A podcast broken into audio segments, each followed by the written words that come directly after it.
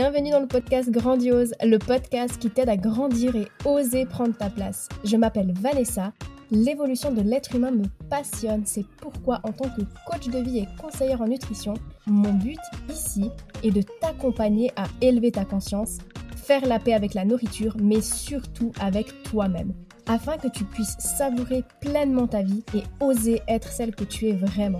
Je me réjouis de partager ce nouvel épisode avec toi. Are you ready? Mets-toi dans ta bulle et c'est parti Coucou, dans cet épisode, on a une invitée spéciale avec qui on va explorer un sujet qui me passionne énormément et qui touche à l'inconscient. En fait, l'année passée, j'ai vécu une expérience incroyable pendant une séance de constellation familiale avec euh, Anne-Chantal Junot. Et j'en avais vaguement parlé sur les réseaux sociaux parce que sur le moment, c'était assez difficile pour moi de poser des mots sur cette euh, expérience. Et je me suis vraiment laissé le temps euh, d'intégrer ce que j'avais vécu sans trop analyser. Et quelques mois plus tard, j'ai vu l'impact positif que ça a eu sur ma vie. Ça a été vraiment hyper révélateur pour moi et ça a été extrêmement libérateur aussi pour un de mes proches. C'est une technique vraiment très puissante que je recommande vivement mais je t'avoue que c'est assez difficile euh, pour moi à expliquer tout ça avec mes mots. C'est pourquoi aujourd'hui j'ai l'immense plaisir d'accueillir Anne-Chantal Junot à mes côtés qui va nous parler de son parcours, de l'impact de nos mémoires transgénérationnelles et aussi de cette méthode libératrice. Anne Chantal, c'est un vrai couteau suisse. Elle est titulaire d'un master en enseignement spécialisé. Elle s'est formée par la suite à des approches alternatives comme la kinésiologie, la communication non violente, le coaching, les constellations systémiques et familiales, mais aussi le décodage biologique et Peter Koenig System pour tout ce qui concerne la relation à l'argent. Avec tous ces outils, elle accompagne aujourd'hui les personnes qui désirent mettre en place des changements dans leur vie professionnelle et personnelle. Bonjour Anne Chantal, euh, bienvenue sur le podcast Grandiose. C'est un plaisir de pouvoir échanger avec toi aujourd'hui. Bonjour Vanessa, et eh bien c'est avec grand plaisir que je suis là. Je me réjouis de cet échange. Et bonjour aux gens qui nous écouteront. Alors Anne Chantal, tu es une grande passionnée par euh, l'être humain et j'ai lu que tu adorais apprendre et transmettre. Tu as d'ailleurs travaillé dans le monde de l'enseignement pendant 30 ans.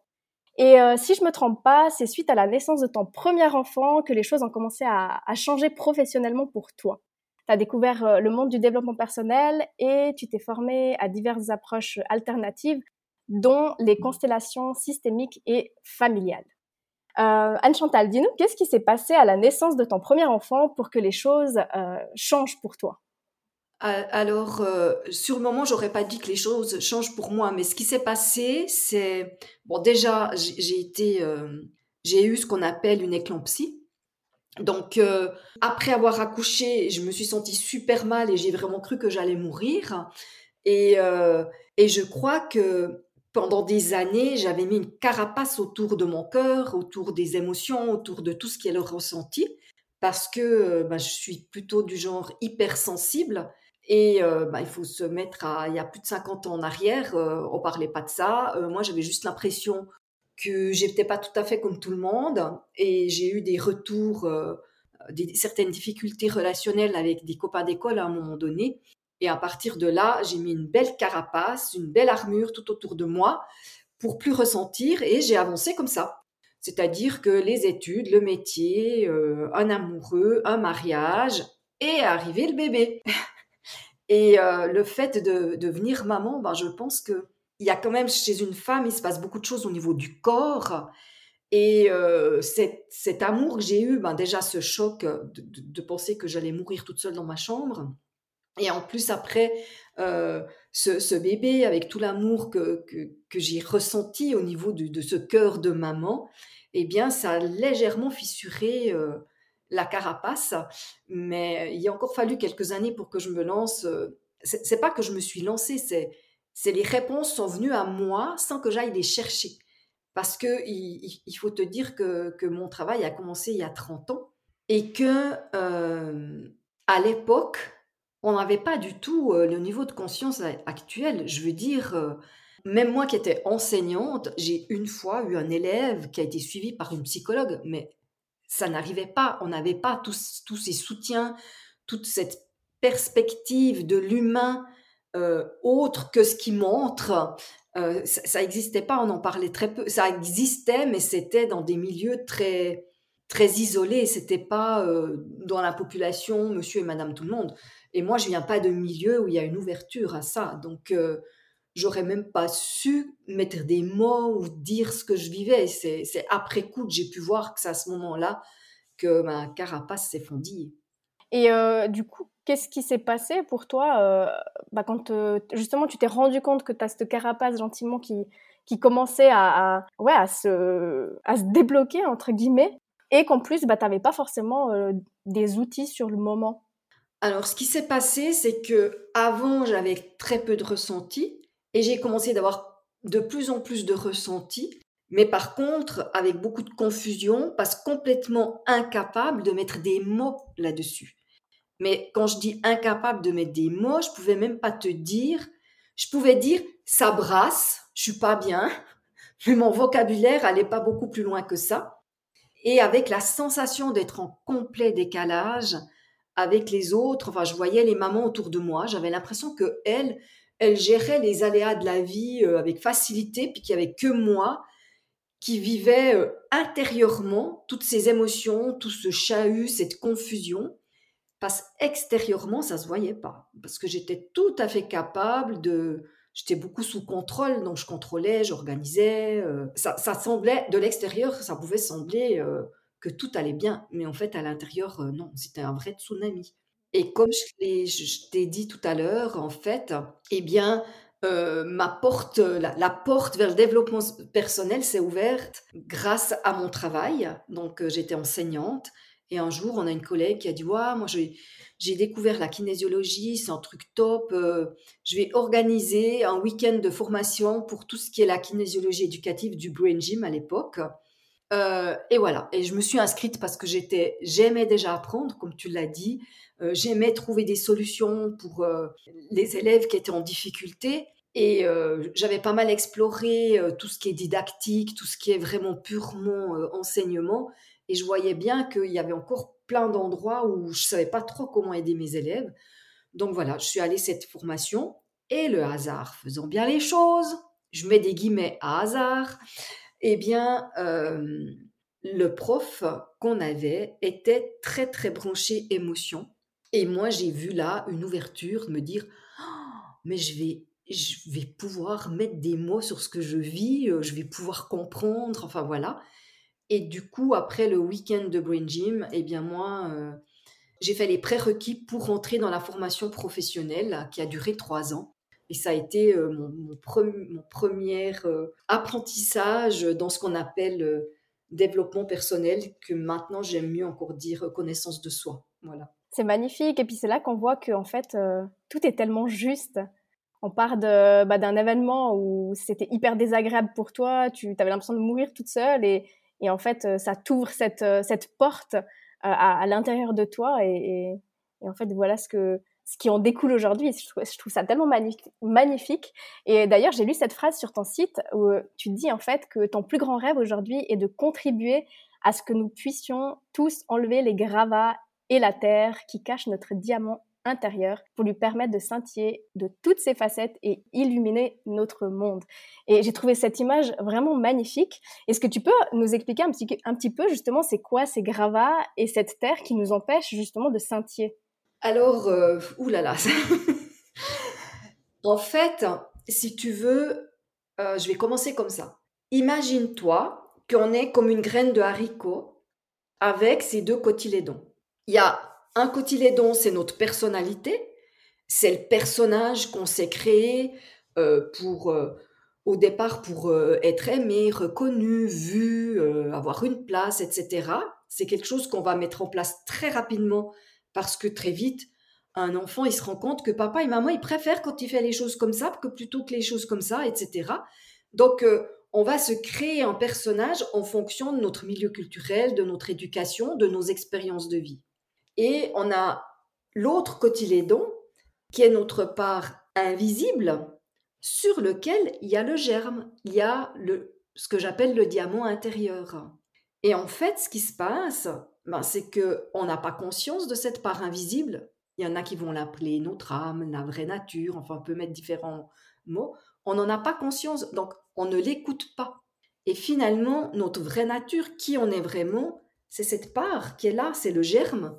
Et ce qui se passe euh, beaucoup dans notre société, c'est que des fois, on a un germe de pommier, par exemple.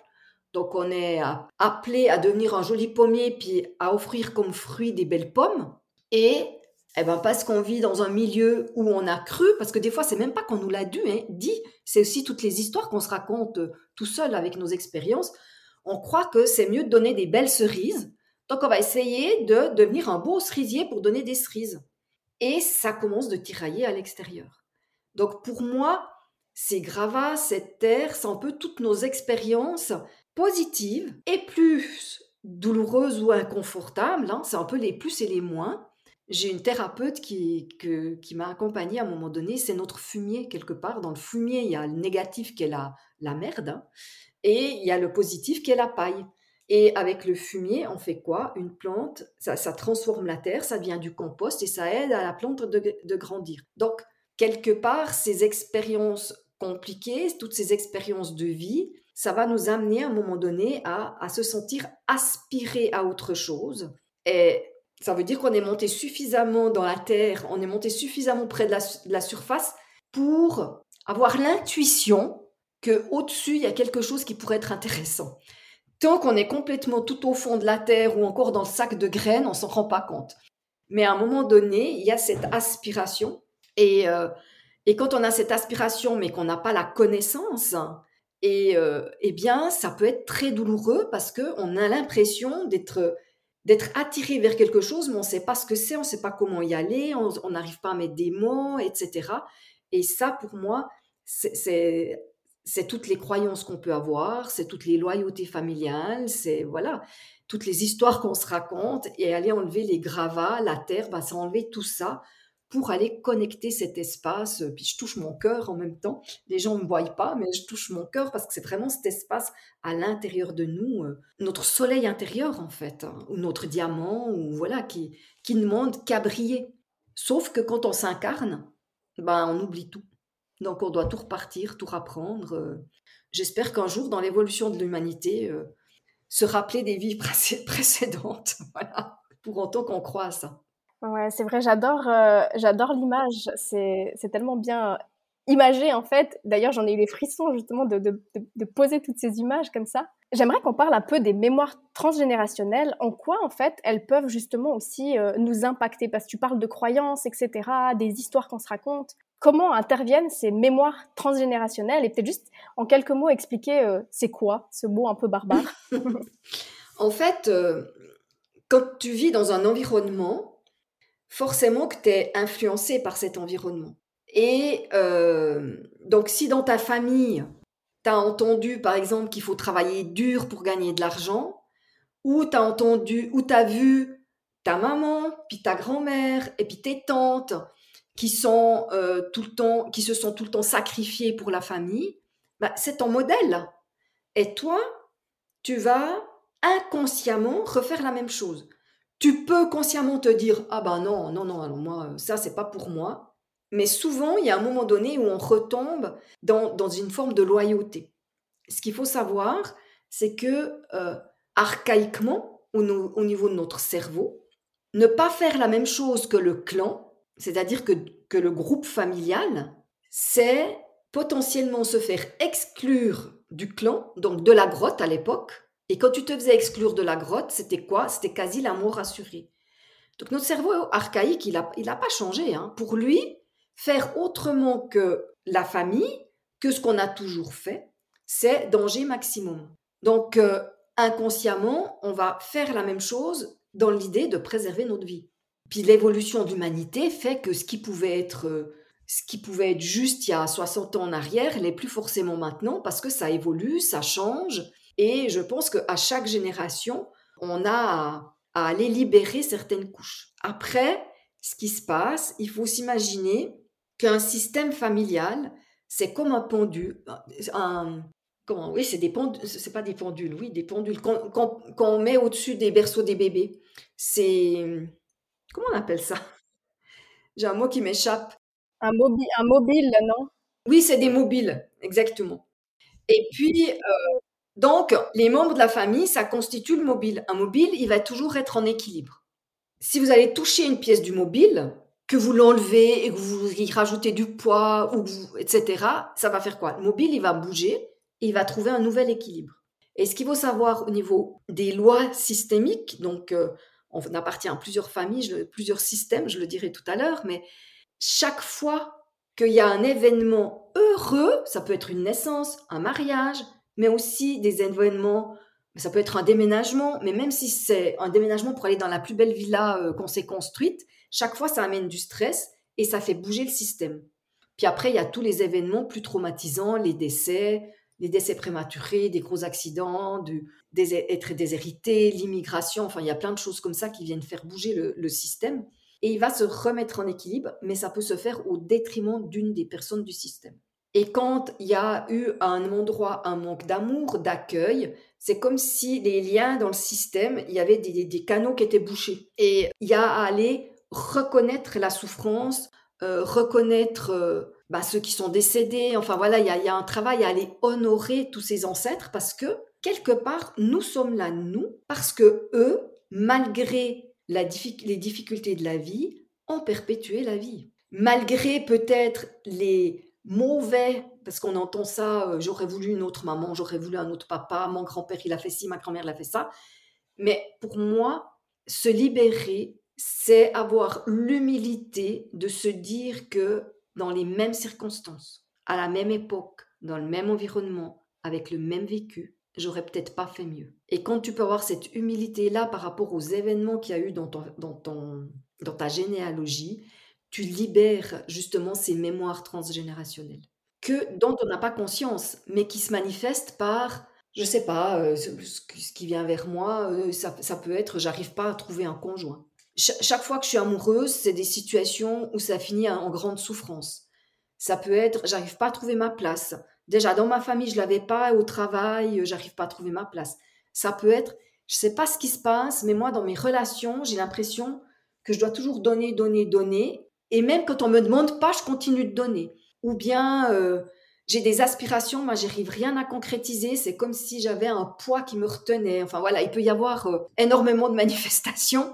Euh, qui montre qu'il y a quelque chose qui n'a pas été libéré, qui a justement un de ces tuyaux qui est un peu bouché et qu'il faut aller libérer. En fait, c'est vraiment des schémas qui se répètent de ce que tu me dis et inconsciemment, en fait, il y a des choses beaucoup plus profondes qui s'y cachent que juste bah, ce qu'on peut penser consciemment. Oui, c'est vraiment ça. Ce qu'il faut savoir, c'est quand même que notre partie consciente, elle est très petite. Hein. On dit c'est 5%, voire 10, même pas. Donc c'est aller grignoter des parts d'inconscient pour être toujours plus conscient, parce que plus on est conscient, plus on va faire des choix qui nous correspondent. Mais on est beaucoup dirigé par notre inconscient quand même. Et dans cet inconscient, ben, il y a toutes ces mémoires, il y a tout euh, euh, ce qui s'est passé dans notre système. Et tout à l'heure, je disais, les, les systèmes, on est à l'intersection de plein de systèmes.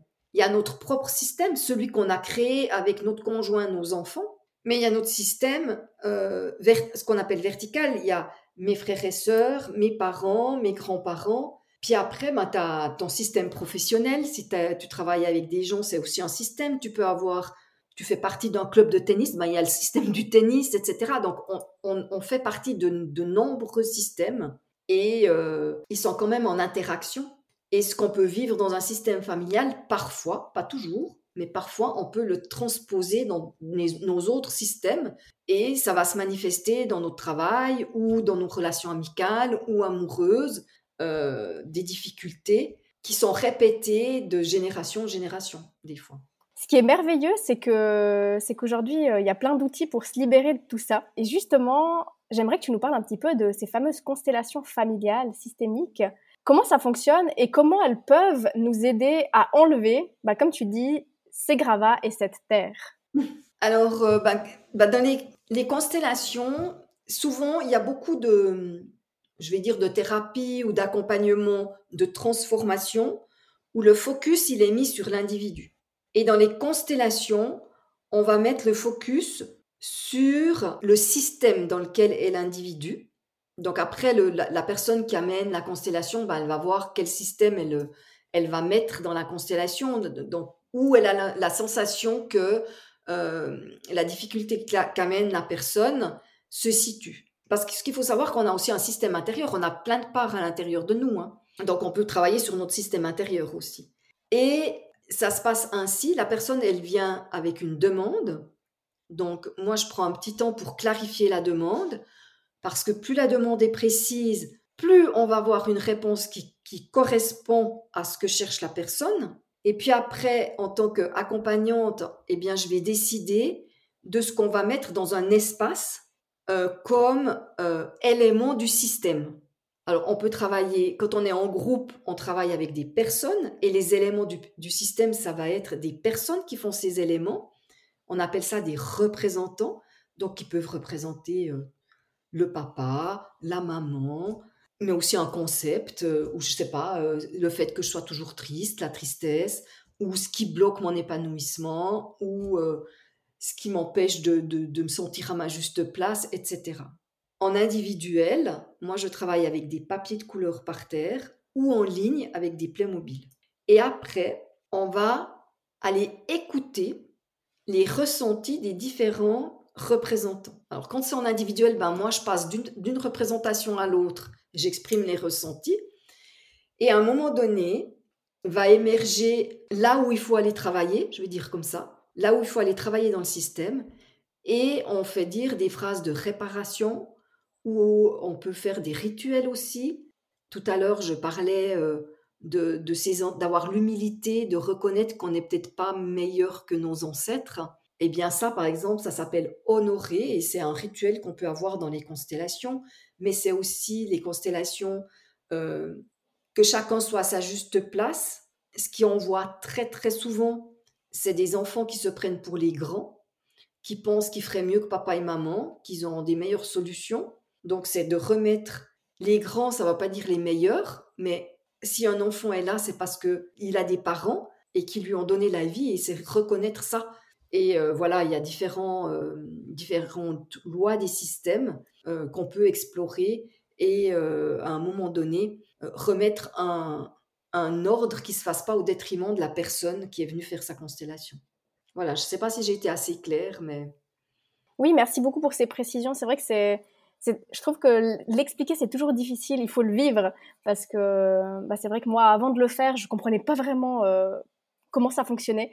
Euh, et, j'ai trouvé cette méthode vraiment incroyable. Donc, je peux vraiment que la recommander. Faut la vivre pour, euh, pour vraiment ressentir tout ça. Et comme tu le dis aussi sur ton site, consteller, c'est vraiment voir ces difficultés sous un angle plus vaste et d'en trouver la source de s'en libérer. Et c'est vraiment ça. Et d'ailleurs, s'il y a des personnes qui seraient intéressées à venir te voir, Anne Chantal, où est-ce qu'on peut te trouver?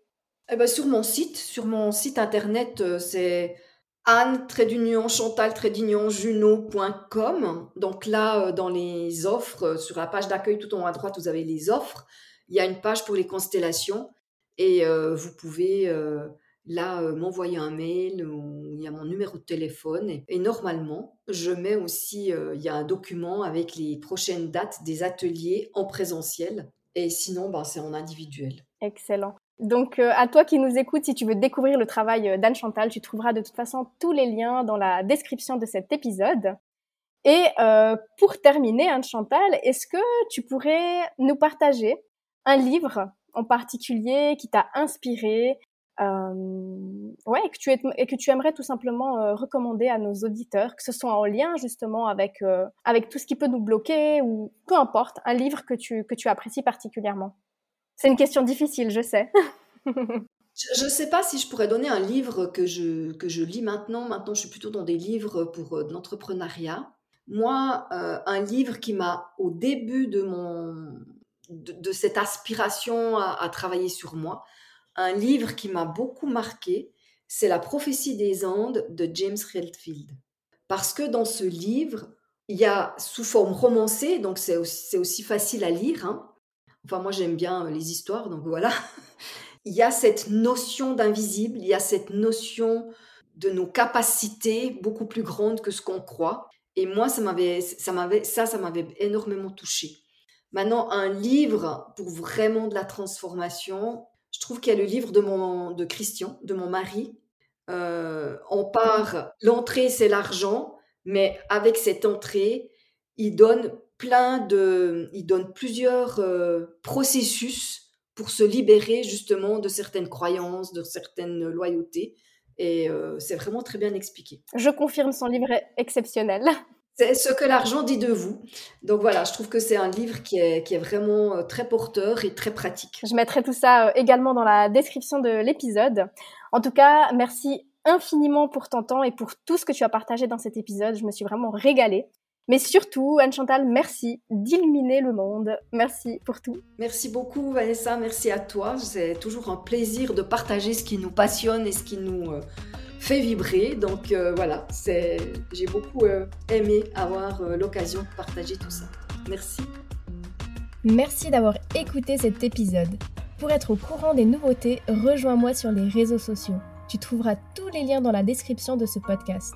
Si tu as apprécié cet épisode et que tu sens qu'il pourrait aider d'autres femmes de ton entourage, je t'invite à le partager autour de toi et à le noter avec la note de ton choix. Car si le podcast évolue, c'est surtout grâce à toi. Bisous bisous